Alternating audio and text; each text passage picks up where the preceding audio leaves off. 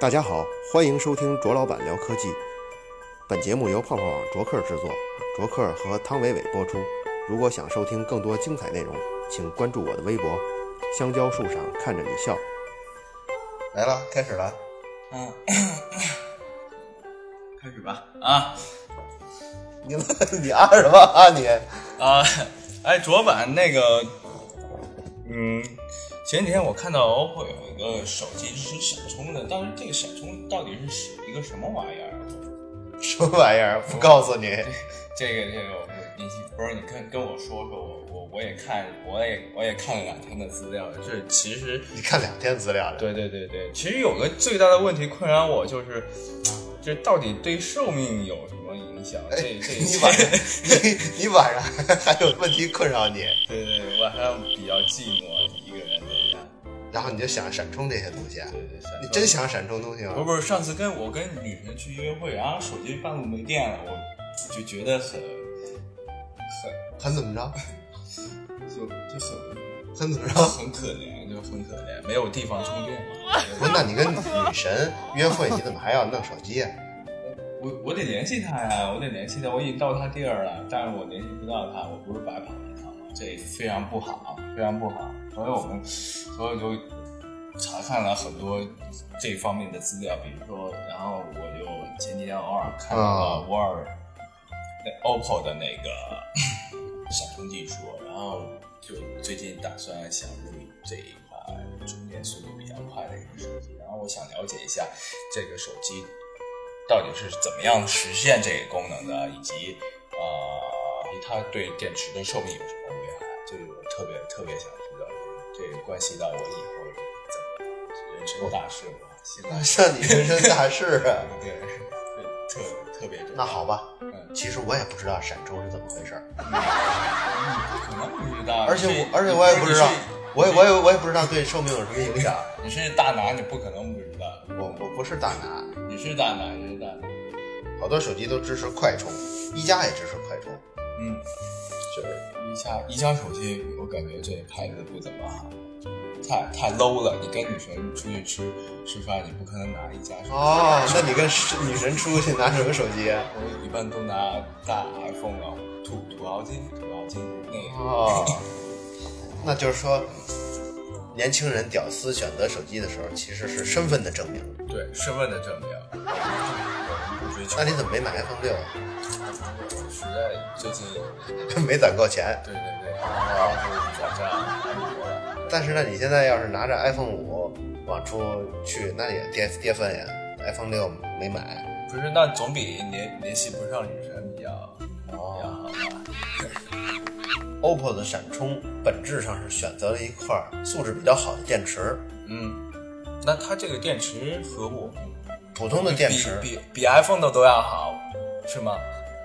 呃，很大比例上说应该是这样，嗯只是在某个参数上好啊。嗯，这个参数就是指充电倍率，这充电倍率就是指充电速度的快慢。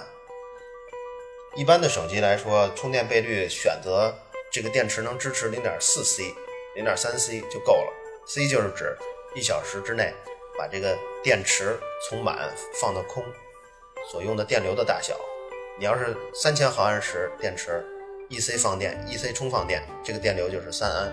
要是一千毫安时电池，同样也是 E C 电流充放电电流，那这个 E C 就是指一安。根据电池容量大小，如果你这个电池支持高倍率充电，比如说支持 E C 充电，那么就可以在一小时之内给它充满。所以这样的电池充电速度上一定会比普通的电池要快。假如它同样的参数都不变，它就支持高倍率充电，那它当然会贵一些。只要手机厂商选择这样的电池，给这个电池配稍微大一点的充电器，那这个手机就实现快充就可以。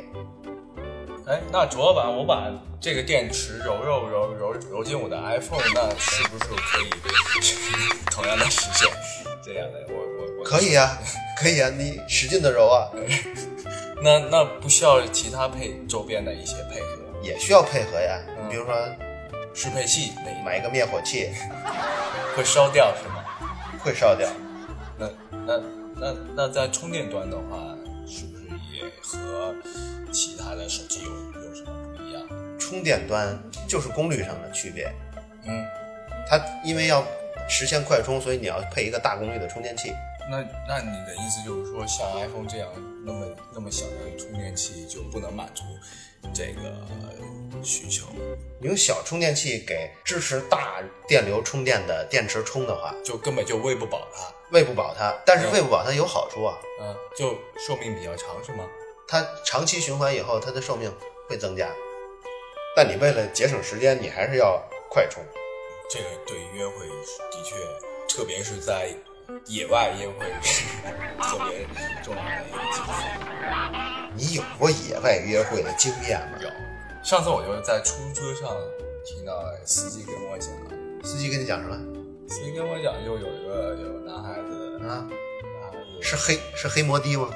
就是黑摩的啊，当时轿车特别好的一个车，就是黑黑车， 对黑车还是又是黑车黑车，啊？嗯，就跟我讲这司些机怎么这些野外约会的一些趣事啊，太不好意思哦太太黄了，不能讲。话题转过来呀、嗯还说这个充电，嗯，因为我拿到了一份 OPPO 的哎，研你发是，你是怎么拿到的？不告诉你，就它这个表格里测试了整个充电过程，当然呃还有很多很多测试啊。它的充电过程我看了一下，跟普通的充电器不太一样，嗯，那不太一样啊，就在充电结尾的控制策略上不太一样，就是长得和其他 不一样吗？ 长得。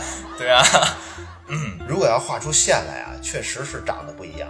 嗯它这个线呀、在充电末尾，如果监控它的电流的话，它这个电流是台阶儿式的下降，从四安降到三安，降到两安，它是台阶儿式的下降。哎，自就在我的印象当中，它应该充电电容应该是一个平很平滑的一根曲，大部分一根细一根直线，而不是说不是直线，不是一个直曲线线，吗反正是一个连续的曲线。你想说这个意思？对对连续的曲线，不应该是一个以波形图。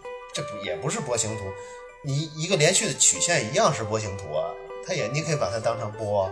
啊，是吗？ 对对，继续继续说，继续说。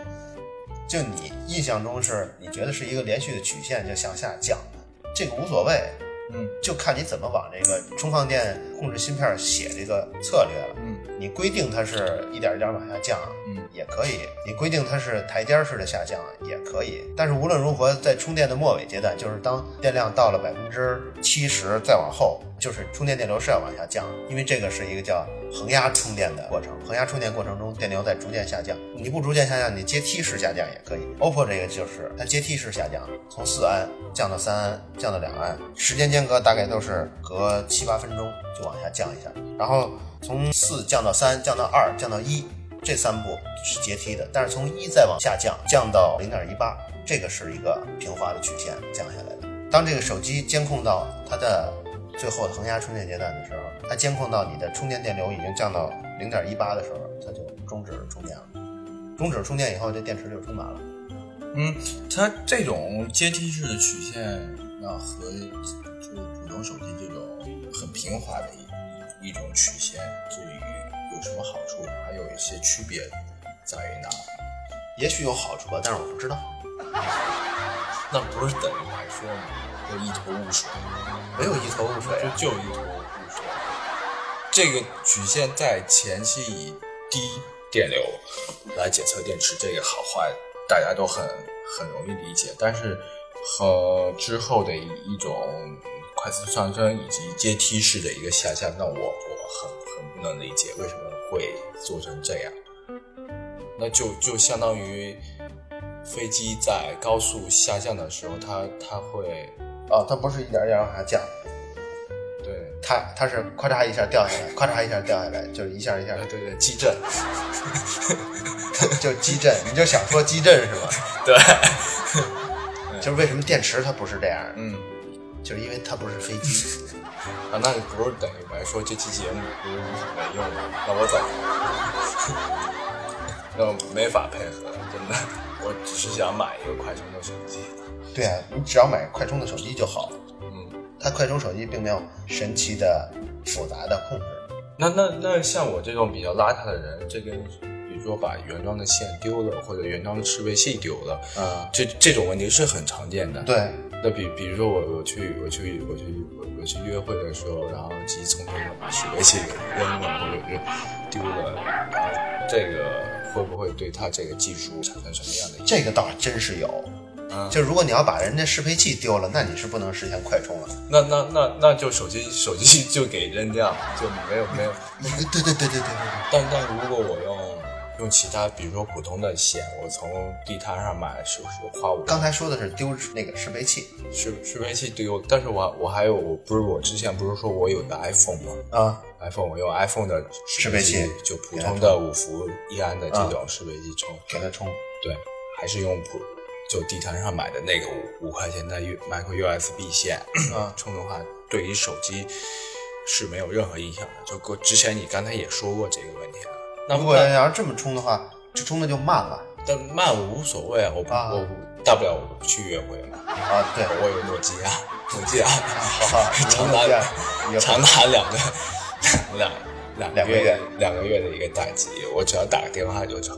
然后，但是是没有影响的。嗯嗯他会考虑到，首先这个 OPPO 也会考虑到有些人会用普通的线插在这个支持快充的手机上，那普通线的线径不够粗。嗯你要是支持 OPPO 快充的线线径，可以支持四安持续电流。嗯，你要是不支持的话，它那个本身只是按照零点五安持续电流设计，那么一下它有八倍的差距。那就会烧掉。如果你坚持用这个细线上面长期传输四安的话，那就线的外皮就会被烧了，嗯就有些危险。OPPO 也会考虑到这个问题，所以它会检测一下这个插入的线材是不是 OPPO 本身的线材。嗯，如果不是本身线材，它就就有个暗号，不是自家门就不开门。可以这么理解，啊因为 OPPO 的充电的这个实现闪充的时候，它不光是 U USB 传统的那个正负跟 data 正跟 data 负，还有一些信号线，嗯，这些信号线就来确认现在插入的这个是不是 OPPO 的线。就据我了解的，它是有七根线，七根线是吧？那它就靠剩余的这些多出来的这些线，对来提一个是提供更高的电流通道，还有一个就是提供一些信号的标识，这是不是我的线，对吧？有时候只是通过一个电压信号来判断，有时候可能甚至复杂的通过在某些线上传输特定格式的信号才能确认是不是手机，这些全看手机厂商的设置了。但是手机厂商一定会给你考虑到安全问题，也不会说拿一不合格的东西插上去，还依然以高功率、高电流来充电，这样很危险。但是如果你要是连适配器都丢了的话，那你提供充电的那个源本身输出就小，那你用再粗的线也没用，所以还是不能把充电器丢了。那那比如说，比如说我手机丢了，手机丢了，我想用这个高，哦，对对吧？你想继续用这充电器？对，充电器我给我的 iPhone 充，会不会？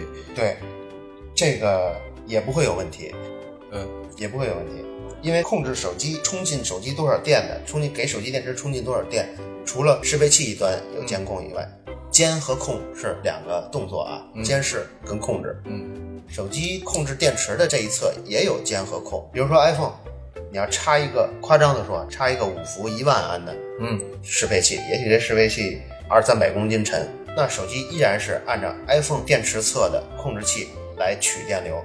比如说它只取两安的，那么你提供方能提供最多提供一万安，它也不需要，那剩下的那些能量就就当成废热给。